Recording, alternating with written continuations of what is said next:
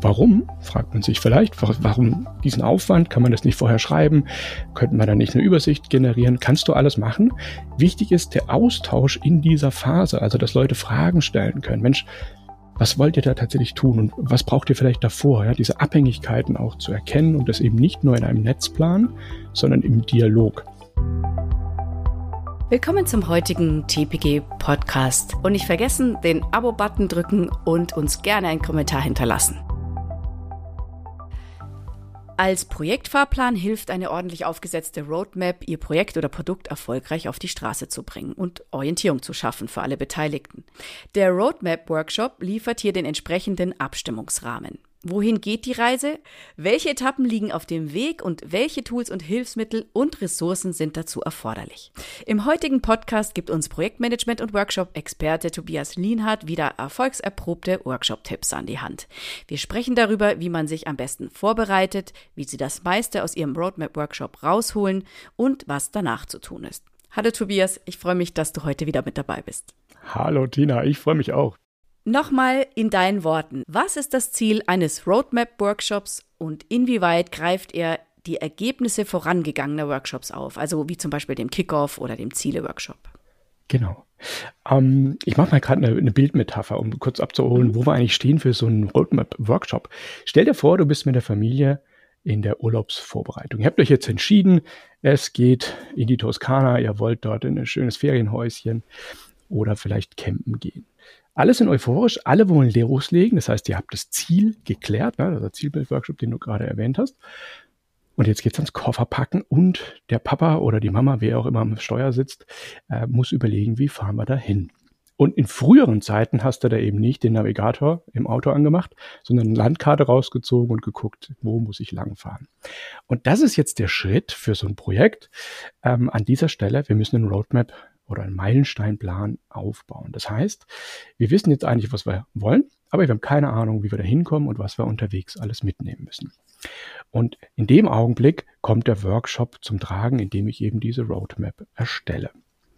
So, damit wäre mal ein Bild gesetzt, warum wir eigentlich diesen Workshop brauchen. Also Kickoff hat stattgefunden, wir wollen in Urlaub gehen, wir wissen, wo wir hinwollen, das Ziel steht fest. Jetzt ist die Frage, was brauchen wir dafür, um dahin zu kommen? Mhm. So. Sehr gut. Es geht ja auch hier, wie in jedem Workshop, um unterschiedliche Ergebnisse, die ich da erreichen will. Wie komme ich im Rahmen des Workshops an die Ergebnisse und wie bekomme ich das sortiert? Ja, genau. Die Frage, vor der jeder Projektleiter da steht oder die ganzen Projektteams, Gott, wie kommen wir jetzt dahin? Und jetzt einfach von der Moderation, wenn du so einen Workshop anleitest, ich bin ja da ein großer Fan, dass die Projektleitung hohe Skills im Bereich Workshop Design und Moderation hat. Was macht man da jetzt? Ähm, zunächst mal, wir müssen all die Ideen, die auf dem Tisch liegen, sammeln. Das heißt, nehmen wir wieder das Bild der Familie. Die Kinder wollen gewisse Sachen mit in ihren Rucksack packen, der Papa hat gewisse Vorstellungen, die Mama auch. Und dann auch noch bezüglich der Route, also wo wollen wir überhaupt langfahren.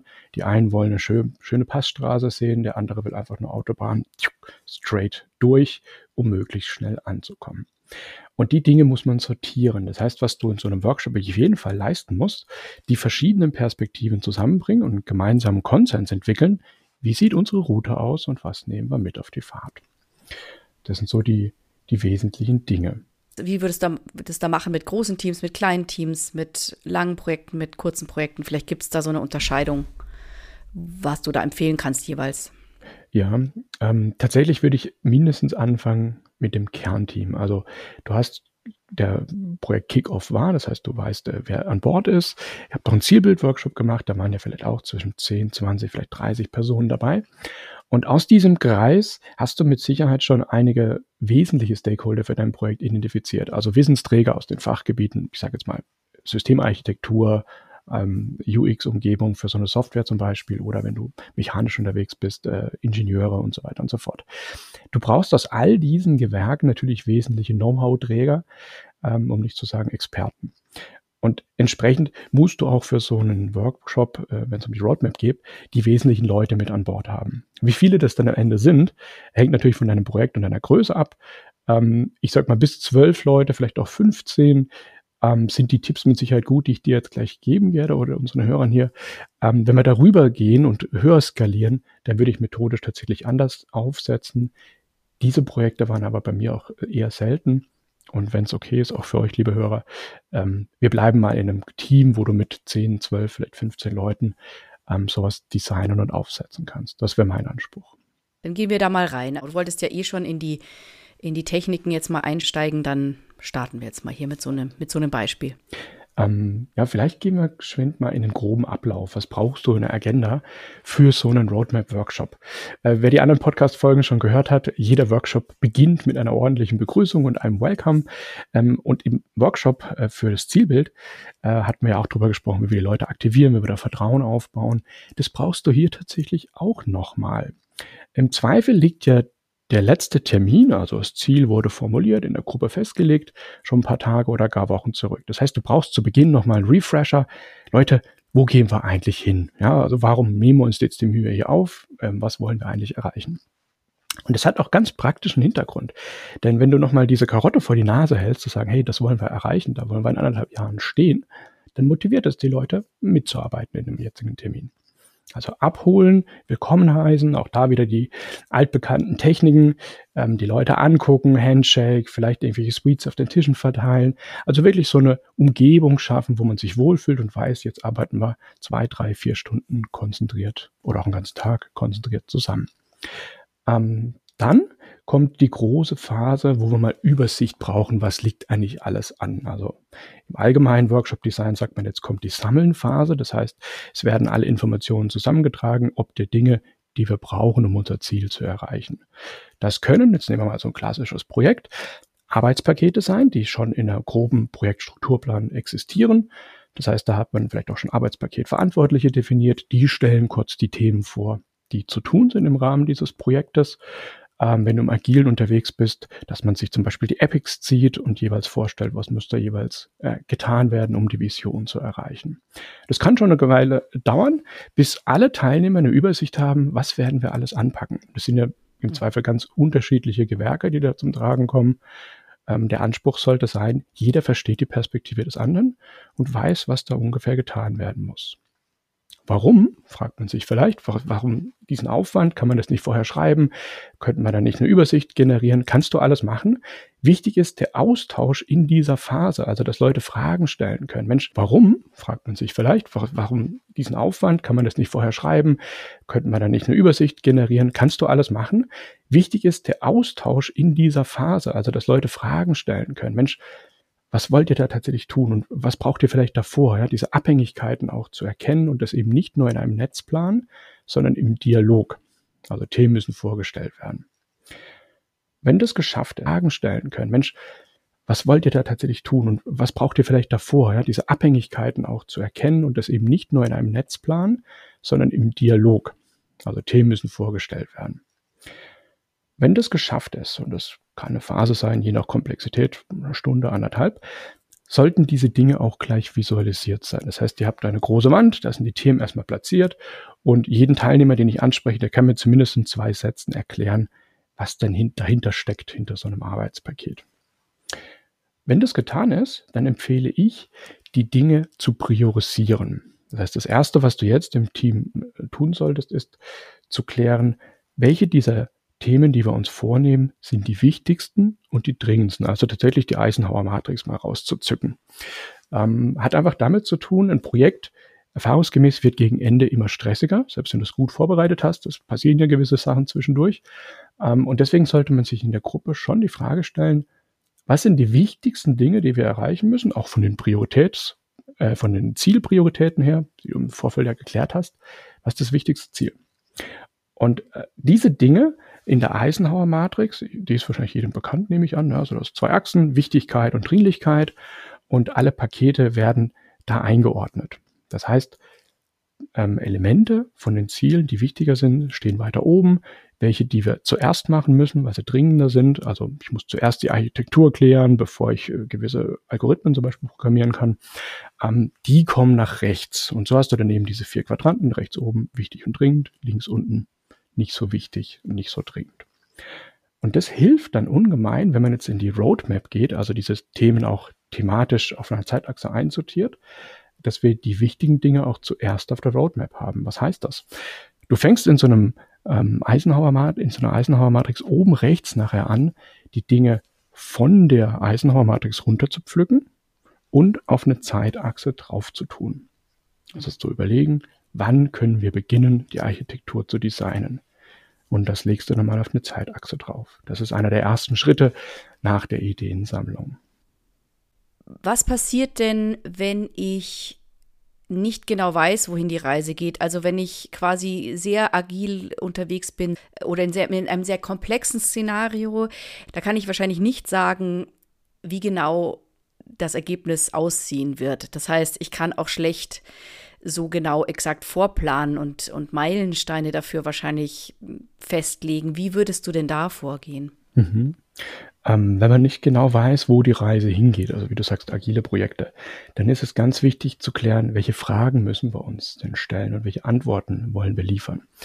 Ähm, und das ist quasi dann eine Perspektive, äh, die über oder die anders ist, weil wir in einem klassischen Projekt, ähm, ja. nämlich Meilensteine sind quasi Punkte, wo wir gewisse Antworten liefern wollen. Also wie sieht unsere Architektur aus? Äh, wie sieht das User Interface aus? Ich weiß nicht. Also je nachdem, was mhm. eben in diesem Fall unkonkret ist, ähm, mhm. dass man da im Team überlegt, okay, bis wann müssten wir sowas geklärt haben, respektive in welcher Folge stellen wir denn diese Fragen? Ja, und das sind eben dann auch Epics oder Meilensteine, die man auf so einer Eisenhower-Matrix gemeinsam aufklärt. Ja, mhm. welche Dinge sind das? Also mhm. es ist nur dann eben nicht konkrete ähm, ich, Ergebnisse, ja, genau. sondern genau. eben Fragestellungen. Mhm. Und, und, interessant ist eben da an solchen äh, Meilensteinplänen oder Roadmaps, ähm, dass diese Visualisierung der Fragen, die wir klären müssen, für viele eine Perspektive ist, die sie komplett übersehen in so einer Planungsphase ne, für ein Projekt. Ähm, sondern man nimmt eben nur die Dinge an, die man in dem Team gerade gemeinsam gebrainstormt hat und dann aber eben noch die andere Frage zu stellen, was, was wissen wir eigentlich noch nicht, wo müssen wir noch Antworten liefern, das genauso mit aufzuplanen, weil das natürlich auch ein Riesenaufwand jeweils dahinter im mhm. Zweifel. Mhm. Mhm. Das heißt, wie würdest du das dann aufplanen? Also du hast deine, sagen wir, wir sind jetzt eher in einem klassischen Projekt, wir können ungefähr sagen, wann was wie erfolgen muss, um, um dahin zu kommen, wo wir hinwollen.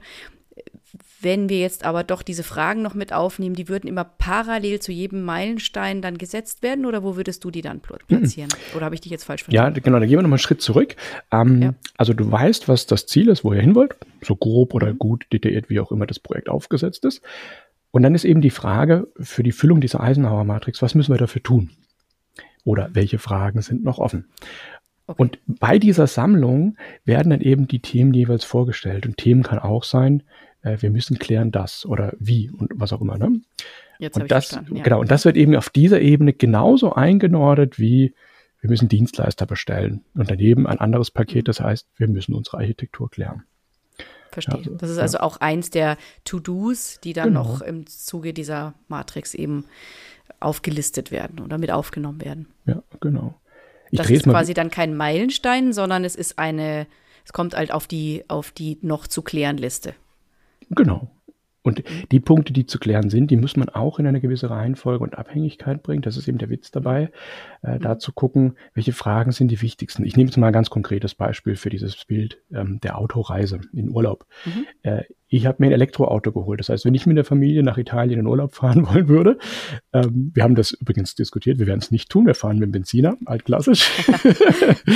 mit Diesel, by the way, ja, nicht mit Benziner, aber ähm, da kommt natürlich dann die Frage in, in den Raum, Mist, wo haben wir denn Ladepunkte? Auf der Strecke von, bei mir ist es Offenburg, äh, runter durch die Schweiz nach Italien.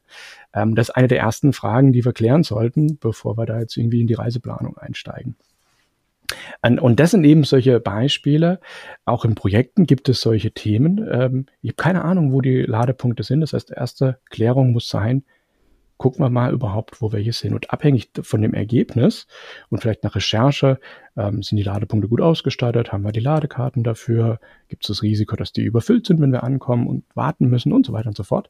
Äh, ringen wir uns dann eine Entscheidung ab, wollen wir das überhaupt mit dem Elektroauto? Mhm. Ja, das kann zum Beispiel in dem Fall sogar ein Quality Gate sein, also eine wesentliche Entscheidung für dein Projekt, die du auch nicht überfahren kannst, sondern da ist eine Entscheidung ja, Go oder No-Go, ähm, wie die weiteren Planungsschritte aussehen. Das heißt, würde man im Roadmap-Workshop dann schon sozusagen zwei Wege sich überlegen, wie, wie mhm. das denn, wenn der, wenn der Quality, ins Quality Gate eben dann sagt, nee, es gibt keine Ladesäulen, wir gehen dann Roadmap B und ähm, wenn wir Ladesäulen haben, dann bleiben wir bei A oder so. Wie würde das, wie würde es dann erfolgen? Wie müssen wir uns das vorstellen? Ähm, wenn es greifbar ist, Tina, genau. Also in dem Beispiel jetzt mit dem Auto ist es, glaube ich, sehr klar. Da gibt es einfach ja. zweierlei Streams. Äh, in realen Projekten kann durchaus sein, dass die Folgen dessen, was da rauskommt, noch gar nicht absehbar sind. Okay. Und da würde ich tatsächlich auch sagen, dann planen wir ab da nur noch ganz, ganz grob weiter. Und dann würde ich so einen Roadmap-Workshop natürlich auch zeitnah wiederholen, spätestens wenn besagter, besagtes Quality Gate erreicht ist und wir eine Faktenlage haben, auf der wir jetzt Entscheidungen treffen können. Ähm, und da würde ich tatsächlich sagen, bis dahin planen wir jetzt mal, was müssen wir alles dafür tun? Und dann treffen wir uns wieder und setzen die weiteren Planungsschritte grob auf. Ne? Ähm, es bringt ja auch nichts, an der Stelle weiter zu planen, wenn es nicht greifbar ist, wo die Reise hingeht. Mhm. mhm. Genau. Das heißt, man würde unter Umständen, wenn man jetzt einen, einen sehr großen Unsicherheitsfaktor in dem Punkt hat, den, also ein großes Quality Gate sozusagen, mhm dass man dann unter Umständen gar nicht so viel plant, sondern wirklich nur die, die Schritte, um jetzt mal diesen, diese wichtige Frage zu klären und dann einen erneuten Workshop einzustellen, wenn diese Frage geklärt ist, um dann konkreter weiter zu planen. Ja, unbedingt. Also ähm, da auch ähm, für alle, die immer in diesem Spagat sind zwischen klassisches Projekt, wo sehr, sehr viel vorgegeben ist, und agiler Welt, wo man nicht so recht weiß, wie man vorgeht. Ähm, ich bin grundsätzlich ein Freund von so einer rollierenden Detaillierung. Das heißt, wie auch immer deine Meilensteinplanung ausschaut, die ersten ein, zwei, drei Schritte sind relativ gut geklärt. Also da wissen wir, wer ist verantwortlich, welche Ergebnisse, Typen erwarten wir, welche Fragen klären wir bis dahin. Ähm, aber je weiter du in die Zukunft rausgehst, umso undetaillierter, ungenauer wird's, sondern eher generischer formuliert, ähm, allgemeingültige Punkte, die ihr machen wollt. Mhm. Ähm, genau, wenn du natürlich in einem sehr klassischen Projektumfeld unterwegs bist, Standard-Bauprojekt, was hochziehen, dann ist das obsolet, weil du weißt genau, was alles zu tun ist. Ähm, je neuartiger das Projektumfeld ist, in dem du dich bewegst, umso mehr hast du Unschärfe nach hinten raus, nicht in den vorderen mhm. Das heißt, würde jetzt eine große Veränderung kommen, sei es, keine Ahnung, am Markt poppt plötzlich beim Wettbewerber, das, der bringt das gleiche Produkt, das wir vorhaben, auf den Markt zu bringen, schon raus. Äh, man würde dann eben sich treffen zu einem weiteren Roadmap-Workshop und sagen, hey, macht das überhaupt noch Sinn? Wie ja. gehen wir weiter? Gehen wir überhaupt weiter? Ja, ja unbedingt. also, so so genau, also das ist mindestens ein großer Änderungsantrag, äh, wenn nicht ein Lenkungsausschuss, der sofort einberufen wird. Und dann natürlich die Frage, die du gestellt hast, machen wir überhaupt weiter, brechen wir ab? Mhm. Und in jedem Fall, falls wir weitermachen, eine Planänderung. Na klar. Ja, ja, ähm, ja. Vielleicht auch hier der, der große Vorteil von so einem Roadmap-Workshop. Ich mache das mindestens mit dem Kernteam, gerne auch mit dem erweiterten Kernteam für die Fachleute, die ich eben für diese Planungsphase ähm, brauche. Ähm, und der Vorteil ist, es ist völlig transparent. Was ist der Anlass? Ähm, warum gehen wir diese Schritte und welche Schritte werden es denn jetzt tatsächlich sein? Das ist ein dramatischer Unterschied zu so einer sequenziellen Abarbeitung. Die Projektleitung interviewt die Gesprächspartner, fragt nach Umfang, Zeit und Ziel, die jeweiligen Arbeitspakete. Nein, das macht ihr gemeinsam. Alle wissen Gesamtübersicht, äh, wo stehen wir und können damit auch eben die Notwendigkeit ihrer Zulieferung und äh, ihrer Termintreue abschätzen und, und sehen. Ne? Das ist der Vorteil. Mhm. Ja, zumal es ja dann auch immer Gelegenheit gibt, eben noch ähm, Einwände vorzubringen mhm. oder mhm. gewisse, gewisse Abhängigkeiten, die dann Schwierigkeiten verursachen können, aufzudecken. Ne? Und ähm, wenn ich weiß, wie die anderen was die anderen machen müssen, dann kann ich auch besser einschätzen, wo stehe ich da gerade, ja, was ist mein, mein Beitrag und warum ist es so wichtig, dass der dann zum Tag X fertig ist oder so. Also mhm. ich glaube auch, dass da die, die Vorbereitung, die geistige, ja. auch die mentale Positionierung einfach wichtig ist, oder? Mit so einem Workshop. Ja, genau. Also jetzt nehmen wir mal ein agiles Projekt. Da ist ja ganz oft, oder habe ich leider oft gehört, wir arbeiten agil, wir brauchen keinen Plan oder haben keinen Projektplan. Ähm, da gehen bei mir alle Alarmglocken an. Also ich sage immer, die Mindestanforderung auf der Planungsebene ist ein Meilensteinplan, also wie beim Auto. Du musst grob wissen, über welche Städte will ich da hinfahren. Ähm, natürlich können wir zwischendurch ausweichen, falls dann Stau aufkommt, aber wir haben schon eine grobe Idee, wie die Reise ausschaut. Und dieses, dieses mentale Setup zu sagen, wir kommen jetzt zusammen und besprechen allgemein unseren groben Ablaufplan, den wir anhand von Meilensteinen festlegen, das ist total sinnvoll. Ich, ich hatte diese Woche ähm, eine Schulung, da ging es eben auch wieder um die Grundlagen im Projektmanagement. Und ich habe das dann beschrieben mit der Flughöhe dessen, was du vorausplanen kannst. Die alleroberste Flugebene, das ist so grob wie möglich einen Plan zu haben, ist, ich habe erstmal nur ein Ziel. Ich habe keine Ahnung, wie ich da hinkomme. Die mhm. nächste Detaillierungsstufe, ich habe mir zwischen Etappen überlegt, wo ich durchgehen möchte. Also Meilensteine ne, für eine Planung. Früher mit der Kutsche, dann mit dem Auto. Über welche äh, Städte oder äh, Kreuzungspunkte möchte ich gehen. Stufe drunter ist dann noch detaillierter die klassische Gantt-Darstellung auf äh, Phasen oder Arbeitspakete, die innerhalb dieser Wegstrecken dann liegen, zwischen Meilensteinen, ähm, dass ich mir dann überlege, okay, da biege ich links, rechts ab, da fahre ich dann eine halbe Stunde lang auf der Straße, dann eine Stunde auf der Straße. Ähm, das ist schon sehr detailliert. Und drunter liegen ja wiederum die Arbeitspakete, die dann sich ergeben bis hin zu den Aufgaben der einzelnen Personen und Ressourcen, ähm, die sich damit beschäftigen müssen. Und jetzt mhm. gehe ich wieder in der Flughöhe hoch zu den Meilensteinen die finde ich, und das ist meine tiefe Überzeugung, braucht auch ein agiles Projekt, um mindestens so im Drei-Monats-Rhythmus, also quartalsweise, eine Idee zu haben, auf was arbeiten wir jetzt denn hin? Und mhm. ehrlicherweise darf man gerne mal die Kommentare von Product Ownern angucken. Die brauchen sowas ja auch für sich. Es ist kein blindes Loslaufen. Wir haben eine riesige Backlog-Liste und die priorisiere, priorisiere ich jetzt aus dem Nichts heraus. Nein, man hat eine grobe Struktur im Kopf, wie wir da jetzt rangehen wollen. Und das sollte ich im Team diskutieren. Aber das ist doch auch im Rahmen der Sprints dann jeweils koordiniert. Also ich, ich kenne das jetzt eher so, dass es schon ein gewisser Rhythmus und eine gewisse ja, Zielvorstellung gibt, auch im Agilen. Also ist es wirklich so, dass du da öfter drauf stößt? Ja, ja also so, ich habe hab diese Denke Erfahrung leider, leider sehr, äh, mehrmals gemacht. Oh, okay. Beispiel, und das Spiel erzähle ich ähm, gerne immer wieder. Äh, ich komme in so ein Team rein und frage, okay, was, was macht ihr denn? Was ist euer Projektziel? Wie wollt ihr vorgehen? Und dann kriege ich als Antwort, hier ist unser Backlog, kannst du mal durchgucken bitte was? also das kann ja nicht wahr sein. Ne? Da denke ich mir, um Gottes Willen, was macht ihr hier? Oder mhm. Firmenkunden, bei denen ich war, äh, wo wir auch über Agilität gesprochen haben und die Leute schon abgewunken haben, gesagt, ach komm, Agilität ist planloses Arbeiten, das wollen wir nicht. Ähm, okay, das war, also das war sicherlich, also Tino, da bin ich bei dir, das war sicherlich nicht der richtige Weg, aber das ist in vielen Unternehmen heute verbrannte Erde. Ne? Da, da, da will man so nicht arbeiten und den Zahn will ich ziehen. Agilität hat absolute Berechtigung, wenn man die richtig mhm. aufsetzt und äh, top-down von der Vision sowas aufplant. Natürlich hast du da einen Grobplan. Und das ist dann im Zweifel erstmal nur ein Meilensteinplan. Mhm. Ja, es gibt ja auch Projekte, die sich gar nicht wasserfallartig äh, abbilden lassen, richtig.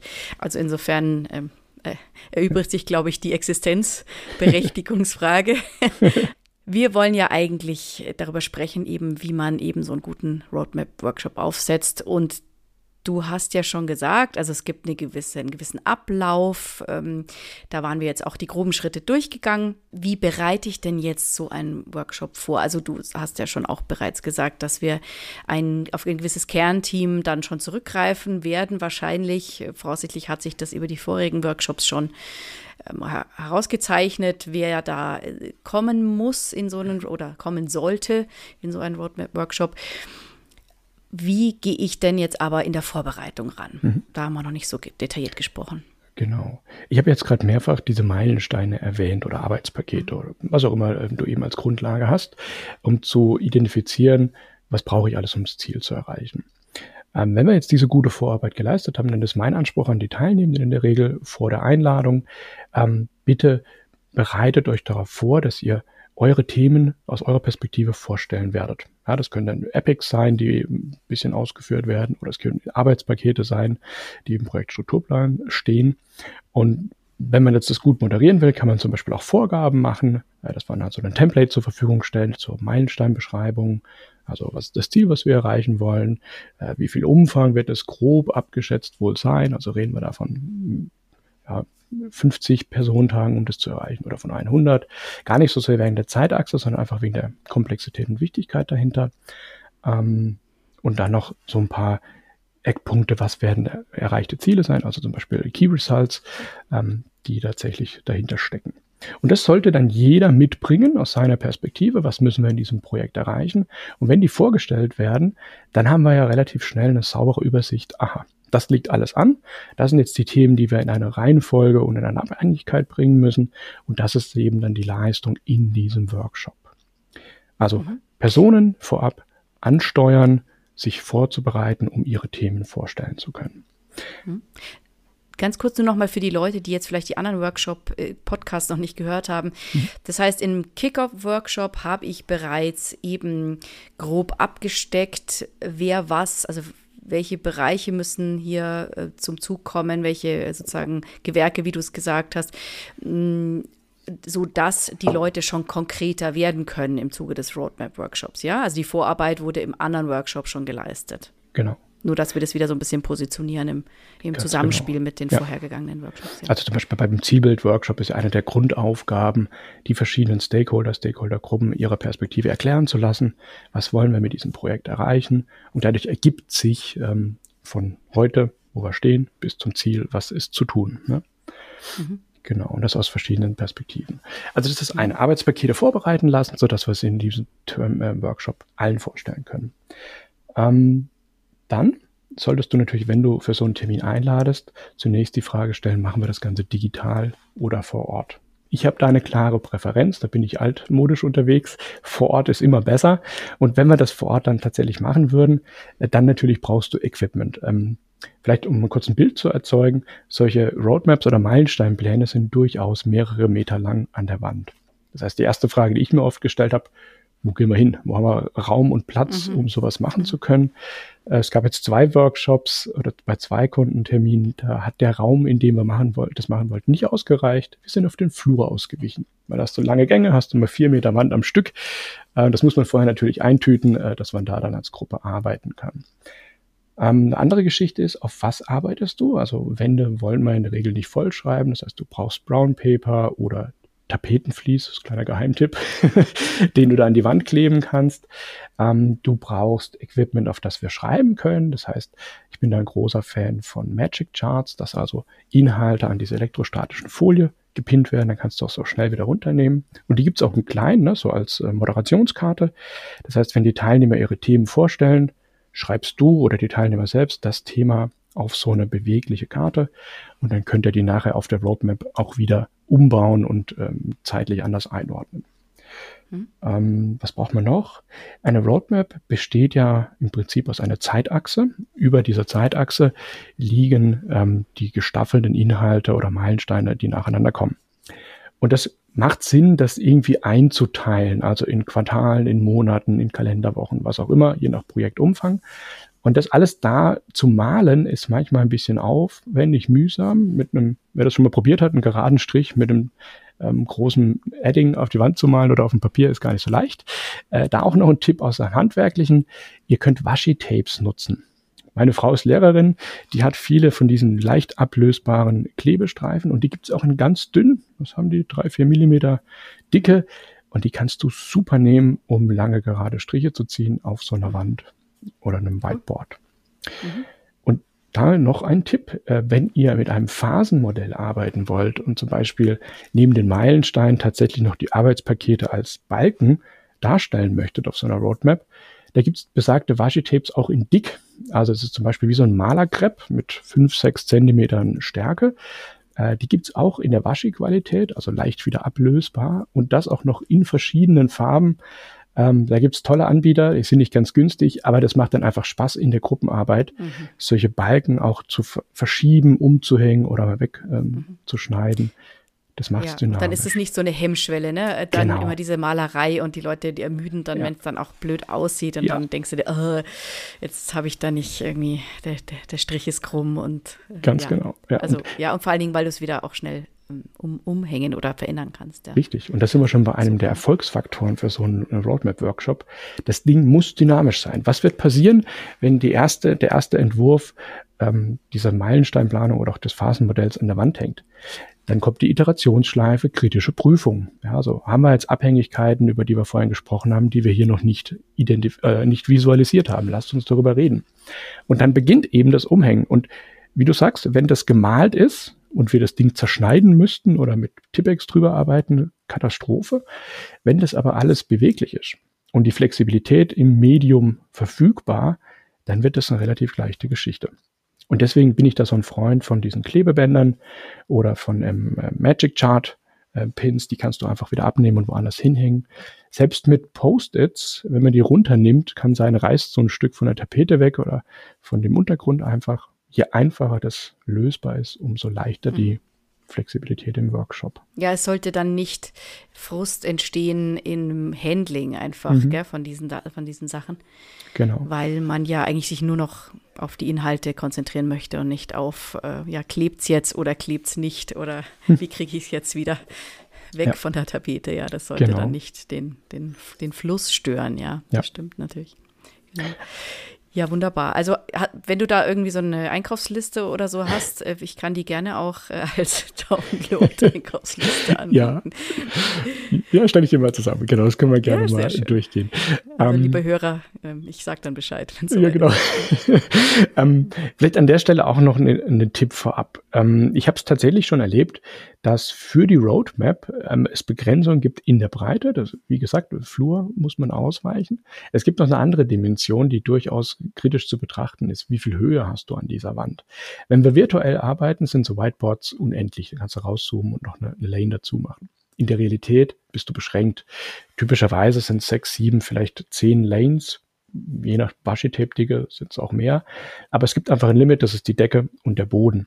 Das heißt, auch da sich kurz vorab Gedanken machen, wie viele Themen wollen wir parallel untereinander schreiben können. Und entsprechend hat das einen Einfluss auf die Körnung von der Planung. Ja, da muss man sich einfach ein paar Gedanken machen, welche Washi-Tape-Dicke du nutzt. Genau. Ähm, und noch eins, wenn man extrem flexibel unterwegs ist und sagt, ich baue jetzt diesen Workshop so auf, dass ich zum Beispiel die Pakete einfach mal nehme und jeder darf seinen Wunsch-Starttermin an die Tapete kleben, also wann sein Arbeitspaket beginnen sollte. Und dann machen wir die kritische Prüfung. Dann kann ja vorkommen, dass ab einem Zeitpunkt ein kompletter Terminplan um Quartale nach hinten geschoben wird, mit allem, was hinten dran hängt, die logische mhm. Kette, die ihr da schon abgebildet ja. habt.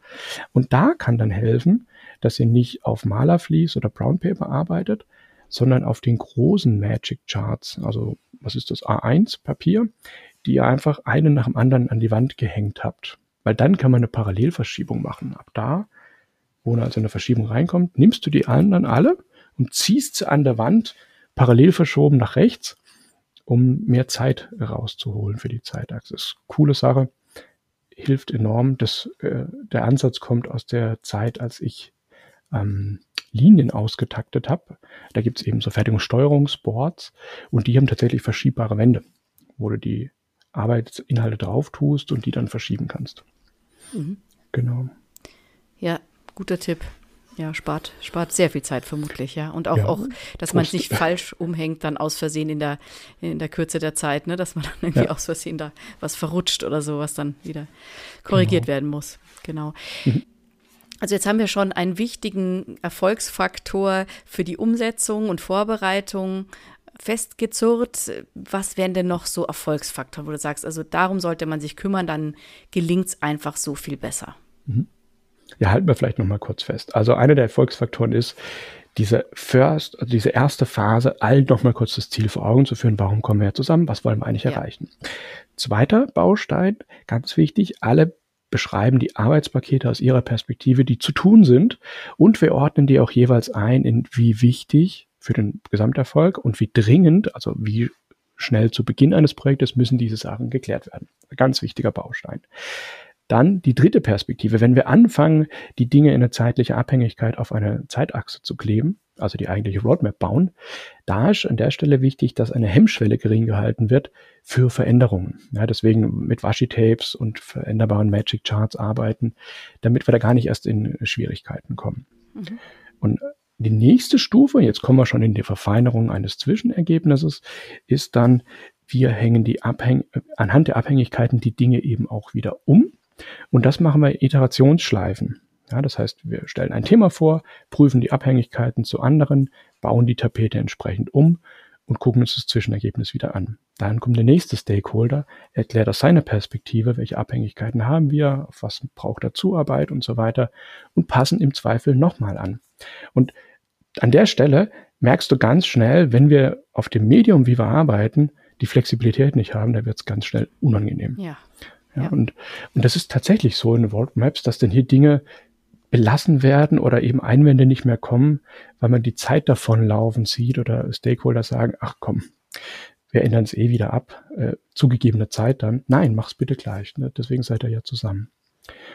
Ähm, ja, was vielleicht auch, äh, kleine Erfahrung aus der, aus der Projektwelt, was natürlich auch ein Argument sein kann, es digital zu machen. Die Versuchung ist da, ne? das ist durchaus äh, realistisch, aber ihr werdet dort die Diskussion und vor allem das Miteinander nicht so erleben können. Deswegen, ich bin ein Freund, mach's auf Papier. Papier muss eben so gestaltet sein, dass du veränderbar das Ganze aufbauen kannst in Stufen. Dann hast du nämlich auch diese Vorteile, die du auch digital mit einem Whiteboard hättest. Copy-Paste, verschieben, ja. machen wir halt auf Papier. Zumal denke ich, wenn du für deinen ersten Workshop dann mal alles beieinander hast, äh, die Folgeworkshops, dann weißt du ja schon, okay, das hat gut funktioniert, ähm, das nehme ich wieder, da muss ich vielleicht noch doch noch mal was anderes dazu kaufen, ähm, damit wir flexibler werden. Ganz kurz noch zu dieser Umsetzungsgeschichte. Wenn du sagst, am Anfang klärt man ja mit der Eisenhower Matrix erstmal die wichtigen und dringenden Dinge mhm. und ja, sortiert hier das ist ja, erfordert ja auch nochmal Platz. Ist es dann so, dass du äh, da einfach nochmal eine extra Space sozusagen an der Wand reservierst, ähm, ja. wo du dann eben umhängen, du musst ja dann umhängen können. Ja, genau. Das heißt, es gibt einen Space für die Matrix mhm. und dann eben die, der Start, wo es losgeht mit der Zeitleiste sozusagen. Ganz genau, ja. Also ich arbeite auch gerne mit diesen ähm, mobilen äh, Whiteboard-Wänden oder Metaplan wenden, ähm, um genau das dann darzustellen. Also tatsächlich der erste Schritt ist, wir sammeln alles an Themen, du kannst sogar dreistufig arbeiten. Ne? Du sammelst erstmal überhaupt die Themen, jeder stellt seine äh, Arbeitspakete vor. Zweiter Schritt, du hängst die auf der Eisenhower Matrix in einer gewissen Abhängigkeit zueinander ja. auf, also bezogen auf die Wichtigkeit und Dringlichkeit. Und die dritte Stufe ist dann von rechts oben wichtigst und dringendster Punkt, die ähm, Zeitachse zu befüllen mit den Inhalten. Und wie du sagst, dafür brauche ich jeweils Platz. Und deswegen auch in der Vorbereitung, welchen Raum nehmen wir? Haben wir genug Wandfläche? Mhm. Haben wir genug Equipment, um das darzustellen? Mhm. Ja, absolut. Gut. Jetzt haben wir schon ordentlich über die Vorbereitung gesprochen. Gibt es mhm. denn jetzt äh, nochmal kleiner Deep Dive äh, Tools und Methoden, die du dann in der in dem Workshop selber gerne anwendest? Wir haben schon gesprochen, diese Begrüßung, das ist ja für dich auch ein, ein wichtiger ein wichtiges Tool, um, um, um die Leute mit an Bord zu holen wieder und, und auch zu erinnern, was sie da eigentlich, weswegen sie eigentlich überhaupt gekommen sind. Mhm. Und ähm, Lust auf das Projekt zu machen und auf die Planung. Mhm. Was wäre denn jetzt noch so ein Tool oder eine Methode, die du immer, immer wieder benutzt? Also wo du sagst, die bringt es einfach weil. Ja, natürlich. Also ein paar Tipps, äh, die wir da geben kann. Ähm, zunächst mal, wenn man so einen Termin überhaupt aufplant und versucht, äh, das moderationstechnisch hinzukriegen, dann denk in Etappen. Also zum Beispiel ein Ganztagesworkshop wir wollen eine Roadmap erarbeiten, in Happen A 90 Minuten oder 60 Minuten zu zerlegen. Und für jeden dieser Bausteine, ähnlich wie bei einer Roadmap selbst, sich kurz Ziele zu setzen. Das heißt, die erste Stunde oder ersten 90 Minuten sind dafür da. Wir kommen an, wir geben uns nochmal eine Übersicht. Was ist das Ziel dieses Projektes? Warum ist es so wichtig? Warum ist es gut, dass wir heute zusammenkommen und uns gemeinsam abstimmen? Punkt. Ne? Pause, kurze Pause machen, die Leute haben äh, nochmal äh, Luft, äh, Zeit, Luft zu holen und so weiter nächste Etappe. Nächste Etappe ist dann, wir klären uns auf, welche Arbeitspakete wir aus unserer Sicht in diesem Projekt sehen und stellen uns die gegenseitig vor. Punkt, Pause, ein neuer Break. Und so den ganzen Workshop aufzusetzen, hilft ungemein auch auf Veränderungen oder auf äh, Zwischeneinwürfe, mit denen du nicht gerechnet hast, reagieren zu können. Weil in der Pause hast du wieder Zeit, ähm, mhm. die nächste Phase umzuplanen oder methodisch ein bisschen anders anzugehen. Mhm. Ähm, ein Tipp, den ich ganz grundsätzlich gebe beim Thema Workshop-Moderation, versuch Rollen zu vergeben, die dir helfen, in der im Abarbeiten selbst dich zu entlasten. Also nehmen wir mal einen Roadmap-Workshop, da ist ganz wichtig, dass du jemanden hast, der zum Beispiel hilft, die Dinge aufzukleben oder niederzuschreiben. Ein Protokollanten, eine Assistenz, die dir hilft, Themen an die Wand zu bringen. Ähm, ein Fokusfuchs ist auch was, was du eigentlich immer brauchen kannst, weil ein Risiko besteht, dass ihr euch in Details verliert. Da wird ein Arbeitspaket vorgestellt und die Diskussion ja. mhm. brandet in die Unendlichkeit. Ne? Mhm. Fokusfuchs hat da eine Tröte oder eine Klingel in der Hand und sagt, Leute, bitte die Flughöhe ist verlassen, wir sind unten, ja. äh, lasst uns wieder hochkommen. genau, also und da gibt's verschiedenste Rollen, die du dann in der Gruppe verteilen kannst. Zeitnehmer, Protokollant, Fokus, Fuchs, wie sie alle heißen. Und es hilft dann eben auch, eine gewisse Teamdynamik am Laufen zu halten, weil jeder hat eine Aufgabe. Selbst wenn er mhm. gerade ein Thema vorstellt oder vorgestellt wird, das nichts mit dir zu tun hat. Ähm, ja. Kann ich kurz beim Protokollanten Bitte? eingrätschen? Wie ja. ist die Rolle des Protokollanten? Ja, super, super Hinweis, Tina. Äh, Protokollant in meinem Kontext heißt hier nicht, ich habe jemanden da, der Steno mitschreibt, um Gottes Willen. Äh, das Ergebnis, das wir nachher produzieren, sollte für sich selbst sprechen können. Nein, ja. der Protokollant in dem Fall ist jemand, ähm, der mit dir zum Beispiel an der Roadmap an der Wand steht und die Post-its schreibt für die Themen, die gerade vorgestellt werden. Also da erstellt jemand ein Arbeitspaket vor, hat vielleicht ein DIN A4-Formular ausgedruckt dabei mit ganz vielen Details, was alles im, im, Team besprochen wurde bei ihm oder im Fachbereich. Mhm. Aber auf die Roadmap selbst kommt dann kein DIN A4-Papier mit äh, Areal 10 Schriftgröße, sondern ein, ein Metaplankarte, groß, fett geschrieben, die jeder lesen mhm. kann. Das macht der Protokollant. Okay. Oder wenn wir feststellen, wir müssen hier nochmal eine Hilfslinie reinziehen, ein neues Swimlane einziehen, dann ist es die Person, die das Washi-Tape nimmt und assistiert. Okay, alles genau. klar, gut.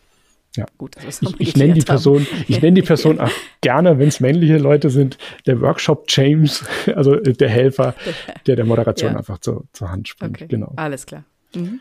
Ja, ähm, was haben wir noch? Also Rollen vergeben, Pausen mhm. reinbringen mhm. in der ganzen im Gesamtaufbau.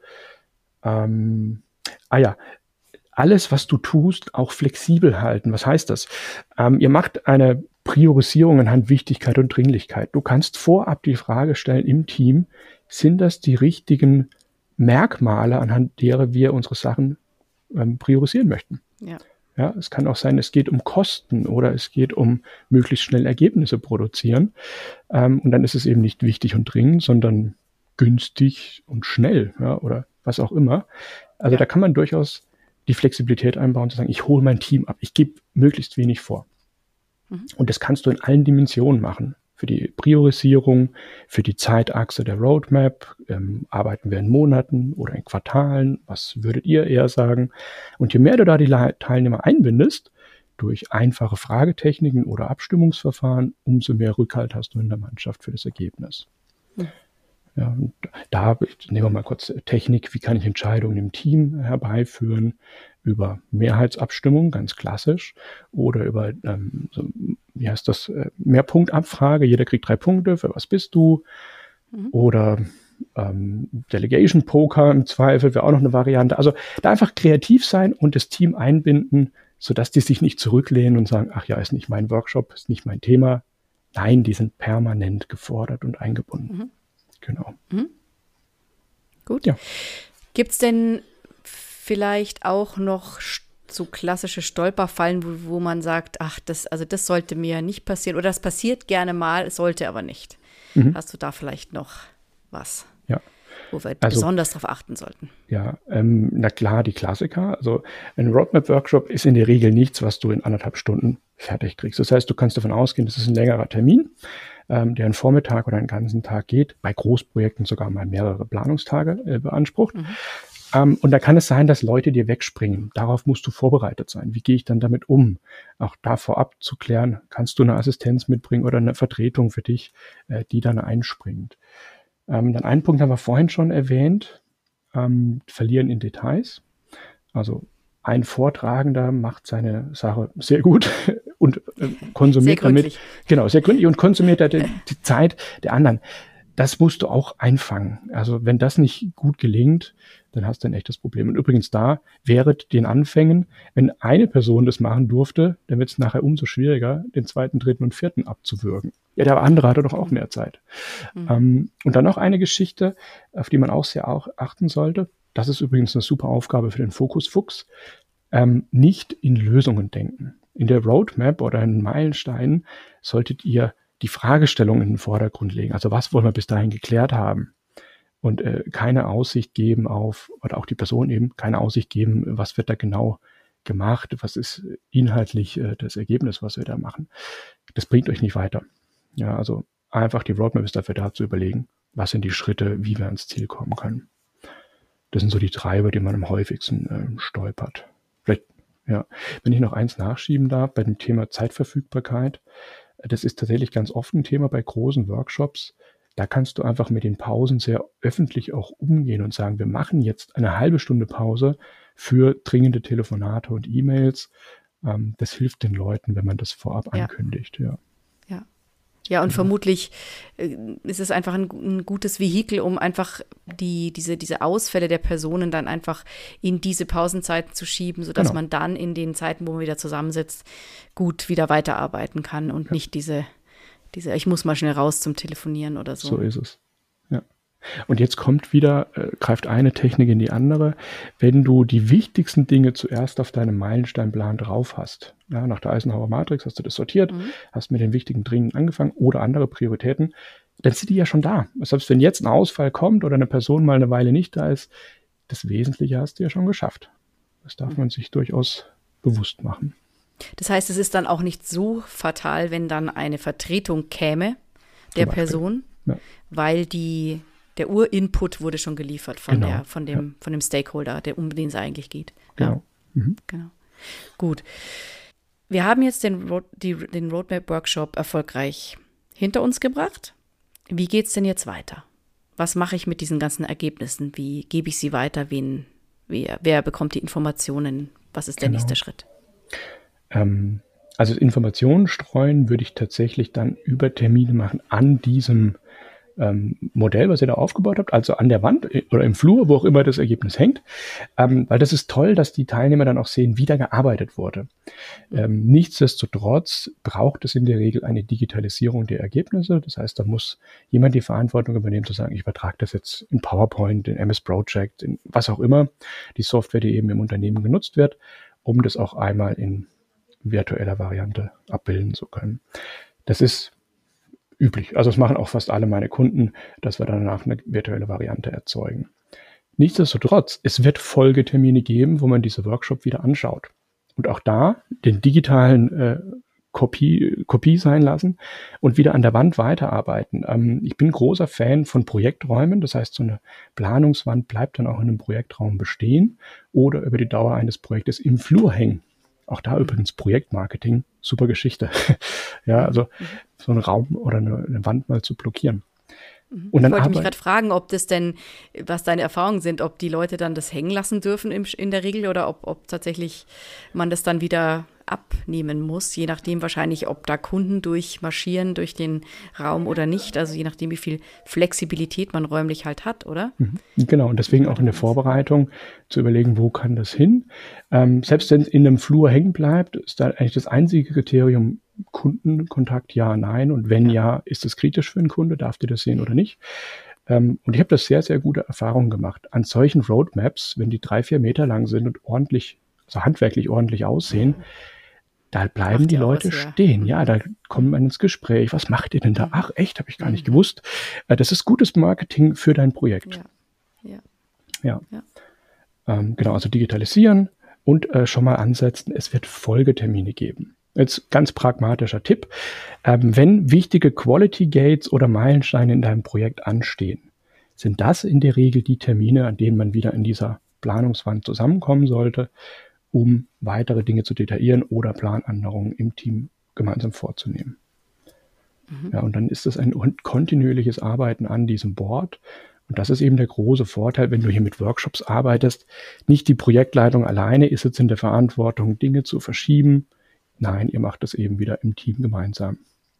Damit Hat ja auch den Vorteil, dass die im Projekt mitwirkenden, die Stakeholder, sich nicht überfahren fühlen von neuen Entwicklungen, sondern da ja aktiv dann mit da beteiligt sind und eben auch ihre Meinung dazu abgeben können. Genau. Es waren ja die wichtigen Stakeholder, waren beteiligt, die haben das jetzt erarbeitet. Geben die das dann wiederum weiter in ihr Team, weil das sind ja eben, wir sind ja ein Kernteam, von dem wir da sprechen und nicht unbedingt alle, die mitwirken. Mhm. Wie ist denn da die Kommunikationsschleife? Ja, also ich habe gute Erfahrungen gemacht an der Stelle, die weiteren Schritte mit den jeweiligen Unterteams ähm, anzugehen. Du hast jetzt einen groben Projektplan ähm, gemacht, die Meilensteine stehen fest. Ähm, jetzt ist zum Beispiel der nächste Schritt in den jeweiligen Einzelteams genau das, so wie es ist, darzustellen. Also entweder an der Wand oder beim digitalen ähm, ähm Pendant, äh, das im Team durchzusprechen. Und jetzt kommt was ganz Wichtiges. Die Meilensteine. Kurz, kurzer Einwurf. Das ja. machst aber dann du als Moderator oder als nee. Projektleiter nee, nee, oder macht es der jeweilige Stakeholder? Genau, der jeweilige Stakeholder, genau, der für einen Meilenstein verantwortlich ist oder für so ein Gewerk, was dahinter steckt. Ähm, und jetzt kommt ein ganz wesentlicher Baustein. Die Meilensteine, die man zu dem Zeitpunkt mitgebracht hatte für den Roadmap-Termin, die waren ja im Zweifel noch grob und da gab es noch nicht genug Abhängigkeiten zu anderen und so weiter und so fort. Das heißt, was sich jetzt anschließt, ist eine Detaillierung der Meilensteine in den jeweiligen Fach, Fachteams. Ja, also nochmal die Gesamtroadmap zu sehen, die Abhängigkeiten, die jetzt vielleicht dargestellt wurden, aufzunehmen für den eigenen Meilenstein und somit nochmal die, die Key Results oder eben die Dinge, ähm, die zu tun sind, durchzudetaillieren. Mhm. Ähm, Wo landet dann diese Information? Die bleibt aber in den Teams. Die wird dann nicht nochmal an die Wand gespiegelt sozusagen, mhm. weil das dann zu detailliert würde, ja? Oder? An der Wand würde ich es nicht machen, genau. Ähm, besagte Formulare, die ich vorhin mal erwähnt habe, also so eine Meilenstein-Definition, die würde ich tatsächlich idealerweise im Projektordner ähm, oder im Projekt ähm, Workspace ablegen, dass da jeder drauf Zugriff hat. Ganz praktisch gesprochen, ähm, stell dir vor, jeder Meilenstein hat so eine Meilenstein-Beschreibung. Wo sind die Ziele? Welche sind Verantwortliche? Bis wann wollen wir das alles erreicht haben? Und was sind unsere Ergebnistypen, die wir liefern wollen? Ähm, und wenn du das für die nächsten drei Monate für alle Meilensteine hast auf deinem Plan, dann ist das eine super Arbeitsgrundlage für klassische als auch für agile Teams. Und das sollte natürlich irgendwo zentral verfügbar sein für alle Beteiligten. Ja. Genau. Ja. Ja, äh, da vielleicht auch für die Zuhörer, äh, wenn da Interesse besteht, Tina, wir könnten ja die in die Shownotes das reinpacken. Also was ist so eine Meilensteinbeschreibung? Ähm, wie sieht so ein Template aus? Das kann ich dir einfach zur Verfügung stellen. Dann laden sich die Kollegen Sehr oder die gerne. Zuhörer das runter. Ja. Genau. Das werden wir in die Shownotes packen. Den, den Download-Link, äh, der ist dann auf dem Podcast-Blog verfügbar. Tobias, vielen Dank erstmal hier. Ich glaube, wir haben die wichtigsten Fragen und Tipps durch. Hast du denn jetzt vielleicht für uns nochmal so ein schönes Fazit? Warum ist ein Roadmap-Workshop so wichtig? Was sind da so wirklich die wesentlichen Ziele? Und woher weiß ich vielleicht, dass es einfach gelungen ist? Mhm. Eine gute Abschlussfrage. Ähm, also was sind die wesentlichen Dinge? Ne? Ich habe ja diese Metapher gemacht mit, wir wollen in Urlaub fahren. Äh, wenn wir jetzt die Urlaubsplanung uns angucken und dieses Bild nochmal nutzen wollen, am Ende ist wichtig, dass sich alle auf die gemeinsame Reise freuen und ein gutes Gefühl dabei haben, welche Route wir uns äh, zurechtgelegt haben. Und das sollte auch jetzt auf der mentalen Ebene quasi die, dieses Ergebnis sein, auf das du zusteuerst, dass alle mit einem Gefühl rausgehen, das können wir erreichen. Wir haben uns gut überlegt, welche Abhängigkeiten und äh, zeitlichen Abschnitte wir brauchen. Ähm, das fühlt sich gut an, ich freue mich auf die Arbeit. Und wie du das ganz praktisch abfragen kannst, ist zum Beispiel so ein Fünf-Finger-Voting. Ne? Also fünf Finger heißt volle Zustimmung, ich bin begeistert. Ein Finger bedeutet, ich habe erhebliche ähm, Einwände. Und falls das dann tatsächlich an der Stelle kommt, dann drehst du bitte noch mal eine Runde, äh, weil es ist wesentlich, dass so eine Roadmap äh, gut äh, Zustimmung aller Beteiligten hat. Ähm, sonst hast du das Ziel noch nicht erreicht. Und wie kriegt man das hin? Auch da nochmal die wesentlichen Elemente. Jeder sollte ein Gesamtverständnis haben, was dieses Projekt umfasst und warum die einzelnen Arbeitspakete notwendig sind. Ihr solltet gemeinsam in der Erarbeitung dessen flexibel genug sein, ähnliche, alle Änderungen nochmal auch einpflegen zu können, um am Ende euch in die Augen zu schauen zu sagen, ja, genau so wollen wir es jetzt angehen und wir sind offen für Veränderungen, die unterwegs kommen.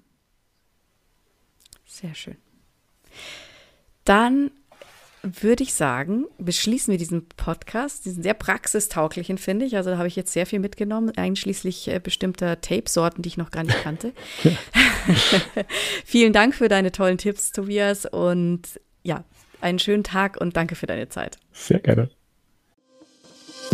Weitere Informationen zu Projektportfolio und Ressourcenmanagement finden Sie auf unserem YouTube-Kanal und dem TPG-Blog unter de.